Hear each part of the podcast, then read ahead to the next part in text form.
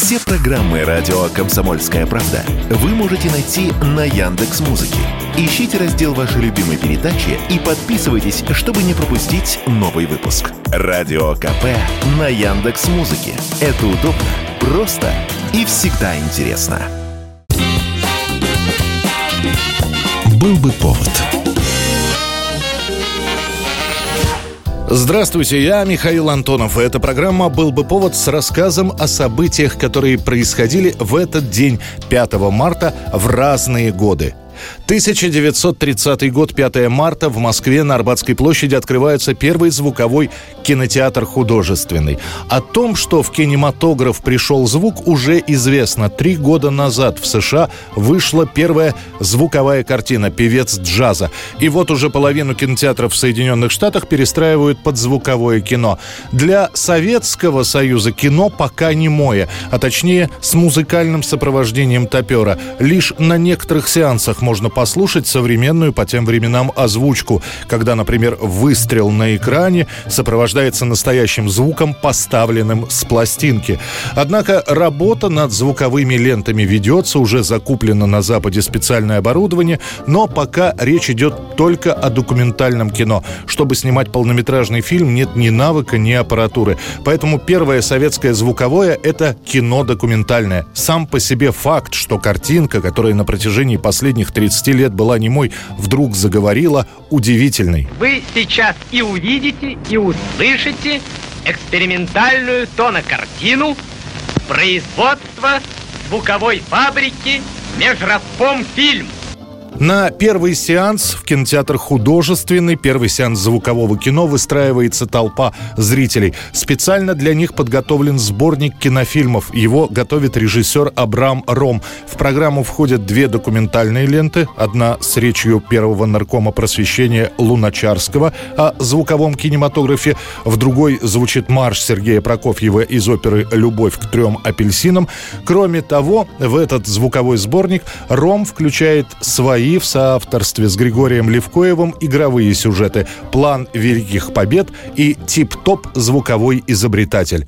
Товарищ Прут, когда вы моего брата пропишете? Сегодня будет. Ну а первый полнометражный художественный звуковой фильм в Советском Союзе появится только через год, в 1931 Это будет знаменитая «Путевка в жизнь». 1946 год, 5 марта.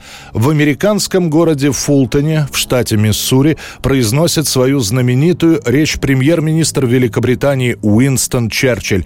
Черчилль заявляет, что от Штетина на Балтике до Триестра на Андриатике над Европой опустился железный занавес. From Stettin in the Baltic to Trieste in the Adriatic –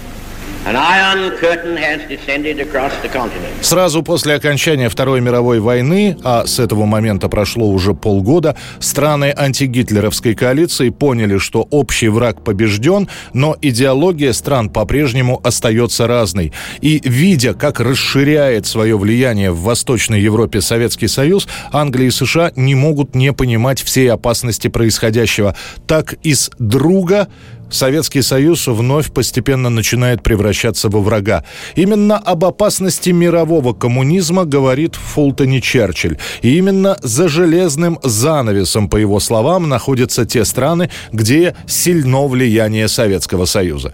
Далее Черчилль, правда, говорит, что с Советами нужно договариваться, но за в целом мрачным содержанием речи этот миротворческий пассаж проходит совсем незаметно. Сталину уже через несколько часов дадут перевод от речи Черчилля.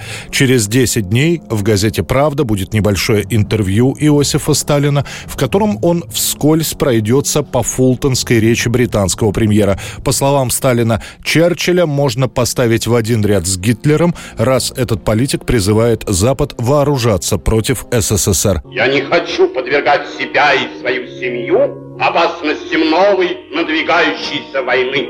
Я не выношу ужасов не выношу крови. Именно с этого момента принято считать, что между Советским Союзом и Западом начинается так называемая «холодная война». 5 марта 1955 год. Небольшая японская фирма Sony приступает к выпуску карманных транзисторных приемников.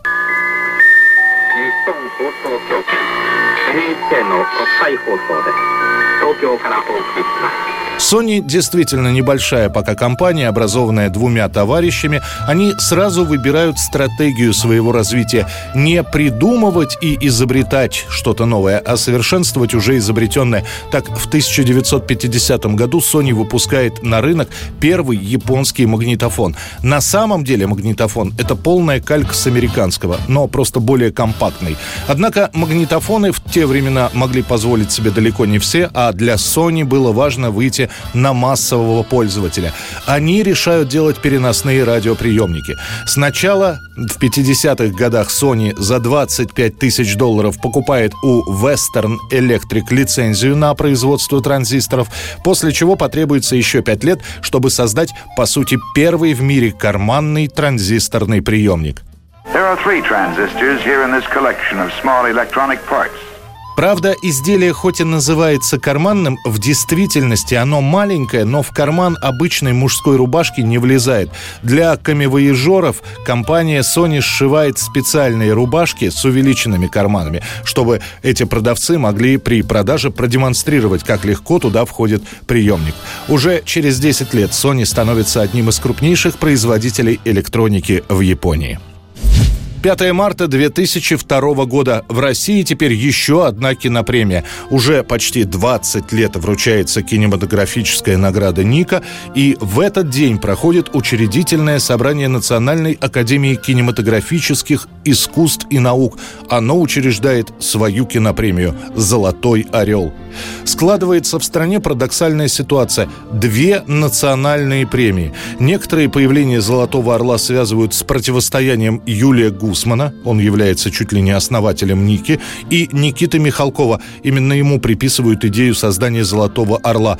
Долгое время будут продолжаться споры, чья награда весомее. В итоге придут к мнению, что, в общем-то, обе премии равнозначны. Ну, я уж не говорю о том, что гигантское количество лент продается, то есть она востребована на других рынках. Но главное не это, что преодолели, знаете, такой высокий паразитизм на страданиях российского народа и даже превзошли такое уныние и сплин, который предлагает англосаксонский подход к документалистике. Правда, первая церемония вручения «Золотого орла» в назначенное время не состоится. Ее хотят вручать в сентябре 2002 года, однако в те дни в горах Северной Осетии погибает съемочная группа Сергея Бодрова.